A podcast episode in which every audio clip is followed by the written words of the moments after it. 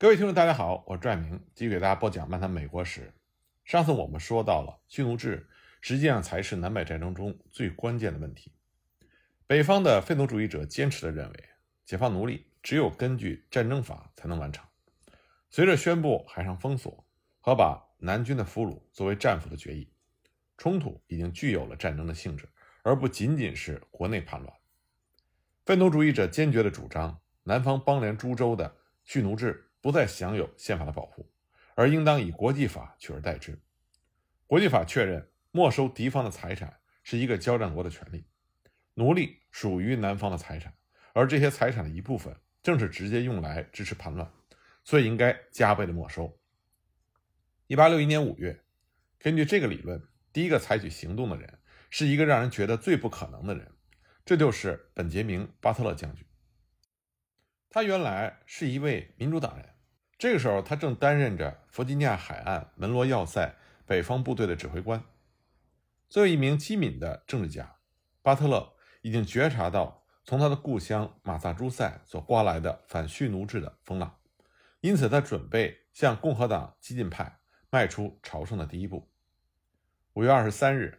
当三名在南方军防御工事服劳役的奴隶逃入到巴特勒的战线的时候，他拒绝把他们送还给原来的主人，而是把他们当作战时的逃奴。这个名词颇受欢迎。凡是战时进入到北方军战线的其他奴隶，都被称之为战时逃奴。这个消息很快就在弗吉尼亚半岛的奴隶中不胫而走。到了八月份，云集在巴特勒军营中的战时逃奴已经达到了一千名。所以呢，废奴主义者就制定了建校计划，并给他们派去了传教士。交战国的没收权已经写入到林肯在1861年8月6日所签署的法令中。他规定没收包括奴隶在内的用于支持军事叛乱的一切财产。这个没收法令仅适用于当时北方部队力所能及的少数奴隶，而且并没有明确规定要释放他们。但是，像巴特勒的战时逃奴政策一样，这只是一个小的开端，但之后会蓬勃地发展起来，因为他所做的是解放奴隶的这个大事业。而这个事情的发生，也表明了背离了仅在两周前通过的克里坦登约翰逊决议案。在这两周的期间，北方军在布尔河败北的意义十分的深刻。战争绝不会是短暂而轻松的，对于战争政策必须进行重新的评价。这也是我们所说的，大部分的政策、理论、思想，在实践中都要经过重新的反思和更正。南北战争的发展就意味着，对于南方奴隶主的叛乱，需要采取更为严厉的态度。大多数的共和党人这个时候至少愿意考虑采取有效的步骤去反对蓄奴制，来作为一种取胜的手段，即使它尚不能成为目标。但是民主党人却不是这么想的。国会凭政党路线所投的票表决没收法令的时候，共和党人除了六名之外，其余都表示赞成；而民主党人除了三名之外，其余都会反对。这也是两党战时阵线第一次出现真正的裂痕。在后来的几个月里，由于冲突转向全面的战争，这个裂痕也就变得更为广阔了。蓄奴制问题在联邦国会1861年到1862年的会议上就成为了中心问题。当1861年12月国会在开会的时候，7月份曾经投票赞成克里坦登约翰逊决议案的众议院的53名共和党人改变了投票的态度，因此众议院不再确认该提案。对蓄奴制的态度问题不仅把共和党人和民主党人分割开来，而且使得共和党内的三个派别界限分明：保守派、温和派和激进派。所有共和党人在某种意义上。都是反对蓄奴制的，但程度上确实存在着差异。保守派希望奴役最终消亡，但他们是渐进主义者，相信各州会自愿地采取行动，而不希望是由联邦采取强制性的行动。他们主张把解放奴隶和向海外迁移自由奴结合起来。激进派呢，是不折不扣的反蓄奴制的鼓吹者，他们想借助于国家政府的军事力量，立刻消灭这种制度。温和派是不那么容易划分的一派，他们憎恶蓄奴制，也希望尽早的将其废除，但是他们担心鲁莽的行动会造成社会的不利影响。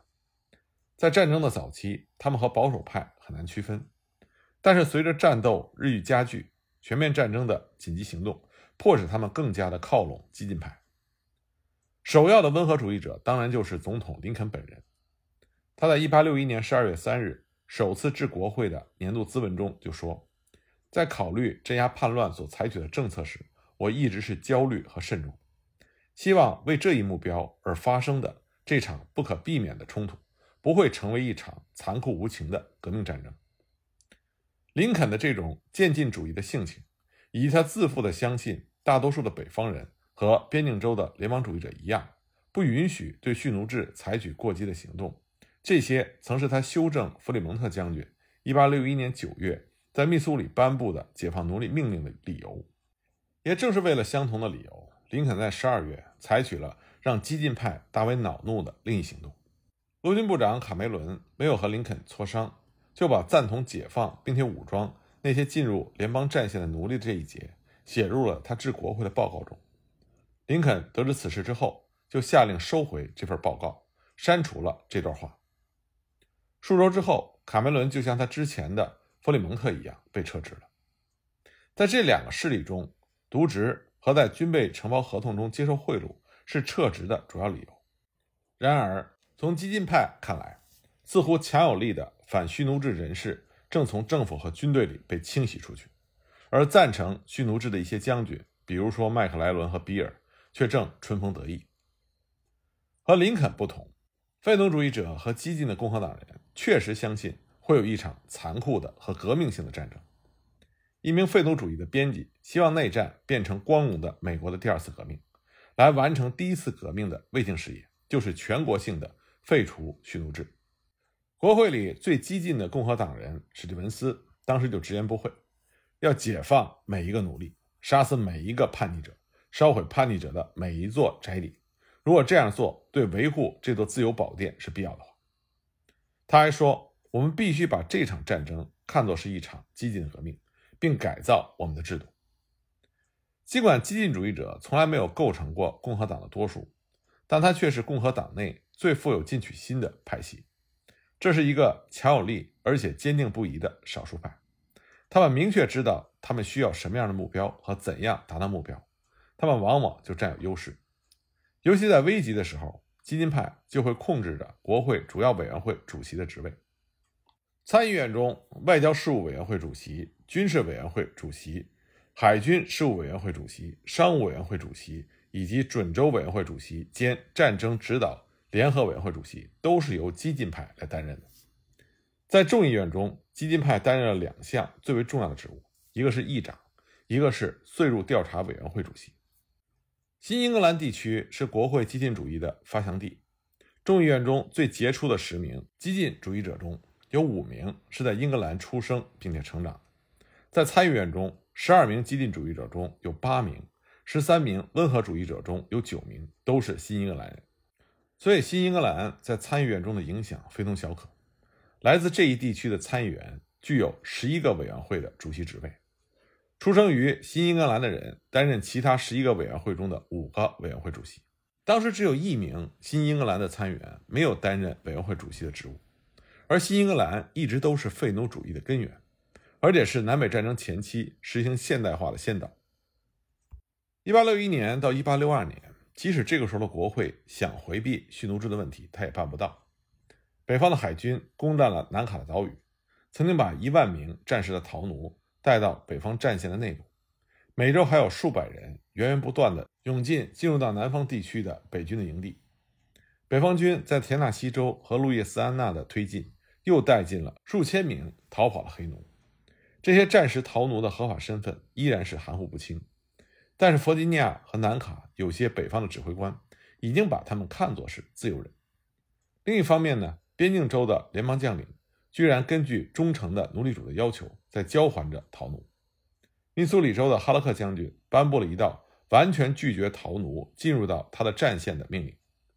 因为没有华盛顿的指令，在军事区内战时逃奴的问题就形成了混乱和矛盾。国会的共和党人在几个方面抨击着蓄奴制。到了一月中旬，至少有七项涉及到解放奴隶和没收叛乱者财产的各种议案，已经由委员会提出报告。第一个行动就是在三月十三日通过的陆军的新法规，它规定禁止陆军军官把逃亡的奴隶引渡回原来奴隶主，违者受军法审判。议事日程的下一项是在四月十六日讨论华盛顿特区废除蓄奴制的问题，决定付给奴隶主的赔偿金平均是每名奴隶三百元。继此之后，就是制定法律，在华盛顿特区为黑人儿童建校，允许黑人在特区法院作证。六月份，国会在全部领土取缔蓄奴制，并且批准与英国缔结的一项新条约，以便更有效地制止大西洋奴隶买卖。尽管这些法令至关重要，但是对于蓄奴制仅仅是触动了一下，而意义上更加深远的，则是没收叛乱者所有财产的法令。这是根据战争法。和宪法所规定的国会权利，为了惩罚叛逆而采取的一项全面战争的措施。正如七月十七日法案最后通过的那样，这第二道没收法案规定没收反对合众国的叛乱分子的财产，并且具体说明了，凡是逃入到北方战线内的属于叛乱分子的奴隶，将被视作战俘，并将永远的获得自由。这个法令远远超过了之前在八月份所颁布的。第一道没收法令，它已经改变了这场战争的性质和目的。不过呢，事实上它的眼前效果和长远效果都是有限的。根据这个法令规定的财产没收和奴隶解放，将取决于确定奴隶主是否已经曾经参加叛乱的法律程序。由于林肯相信暂时解放奴隶的问题必须由作为武装部队总司令的总统来处理，所以他几乎并没有以这样的身份。根据第二道没收法令而采取行动，这个法令的解放条款不久就因为总统本人所发布的反蓄奴制的行政法令而蒙上了阴影。一八六二年春夏的几个月间，林肯似乎并没有想要做任何反对蓄奴制的事情。五月间，占领南大西洋沿海岛屿和飞地的北方联邦部队的司令戴维·亨特将军发布了解放南部军区全部奴隶的命令。理论上来说，这个军区包括了南卡全境、乔治亚州和佛罗里达州。可林肯取消了这个命令，声明自己保留做出如此重要决定的权利。废奴主义者和激进派都谴责林肯，说他吞吞吐吐、犹豫不决、敷衍搪塞、意志薄弱等等。他们说林肯的血管里没有一滴反蓄奴制的血液。不过他们都错了。到了1862年春季的时候，林肯实际上。已经逐渐相信战争必须结束蓄奴制，但他仍然希望以尽可能少的革命分裂，逐渐的实现奴隶的解放。这有助于解释他在1862年提出的关于边境州自愿解放奴隶的建议。3月6日，林肯在致国会的特别咨文中建议通过共同决议，对任何能够采取渐进方式废除奴隶制的州提供财政援助。国会通过了这个决议。共和党人全体一致赞成，民主党人有百分之八十五表示反对，但是边境州的发言人却抱怨联邦的强制手段，并且将拟议中的赔偿费的数目以及国会为此目的拨出的专款的宪法权利争吵不休。他们还表示担心种族战争和经济崩溃。要知道，按照林肯的建议，是在三十年内逐渐的实现奴隶解放。林肯当时感到很失望，他在一八六二年五月。再次向边境州呼吁，林肯说：“如果他们采纳他的计划，那么解放奴隶所发生的变革将像天堂的甘露一样缓缓地降临，既不会分裂，也不会毁坏什么。但如果他们什么事情都不干的话，激进派将抢先得利。”林肯当时告诫说：“你们不能对时代的趋势视而不见。”尽管北方解放奴隶的情绪的势头在不断的增长。但是边境州的代表仍然对这种趋势视而不见。七月十二日，林肯再一次招边境州的代表来到白宫。他这次恳求合作是以坦率的警告作为后盾的。他说：“战争是无法避免的。如果战争旷日持久地打下去，仅仅是倾轧和摩擦就能够断送你们各州的制度，你们不会再有宝贵的东西来代替它。”同时呢，他也诚恳地向边境州的代表说。当他取消亨特将军的解放奴隶命令的时候，他即使不惹人发怒，也使很多人不满。而美国不能失去这些人的支持。然而事情并非就此了结。林肯表示，他已经承受了巨大的压力，而且这种压力与日俱增，所以他希望边境州的代表能够同意他的要求，这会让他感觉到欣慰。不过，林肯的恳求再次没有被人理睬。表决的结果，二十票对九票，边境州的代表们拒绝了他的计划。当晚，林肯决定发表一项早在几天前就开始起草的解放宣言。那是在麦克莱伦在七天战役中从李士满前线被打败以后的事情。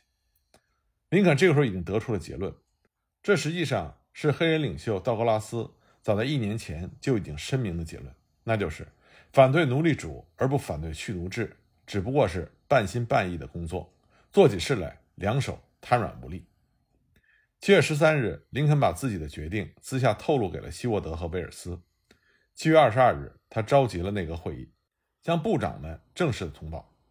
邮政局长蒙马利·布莱尔反对发布这项宣言，因为他担心这可能使民主党人在秋季的大选中获胜。而内阁的其他部长则以不同程度的热忱表示赞同。但是谢沃德也指出，由于我们在军事上受到挫折，而使公众情绪沮丧，这个宣言可能被认为是一筹莫展的政府采取的最后一招，是在乞求援助。他建议林肯暂缓发布，直到军事胜利的支持下再向全国发表。林肯当时接受了希沃德精明的劝告，但是结果等了漫长而恼人的两个月，这个期间北方的士气已经下降到了最低点。而关于蓄奴制的舆论也进一步的趋向两极分化。弗吉尼亚的北方军在布尔河遭到了第二次令人屈辱的挫折。林肯迟迟不能对蓄奴制采取强制手段的重要原因，是因为北方还有很多对南方的同情者。